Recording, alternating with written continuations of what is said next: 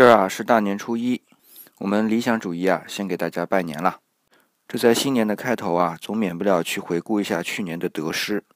说到得失啊，就会让人想起人生哲学，所谓有得必有失嘛。那么究竟是得大于失，还是失大于得呢？这很难衡量，因为失啊从来没有实现过。这让我想起了微观经济学里边的一个概念啊，就是机会成本，就是在一段时间里边啊，你只能做一件事情，而放弃另外一件事情。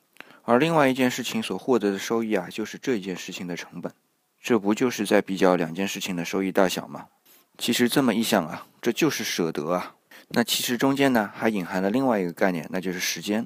那我们知道时间是单向的，所以我们才只能在一段时间里边啊选择一件事情，而放弃另外一件事情。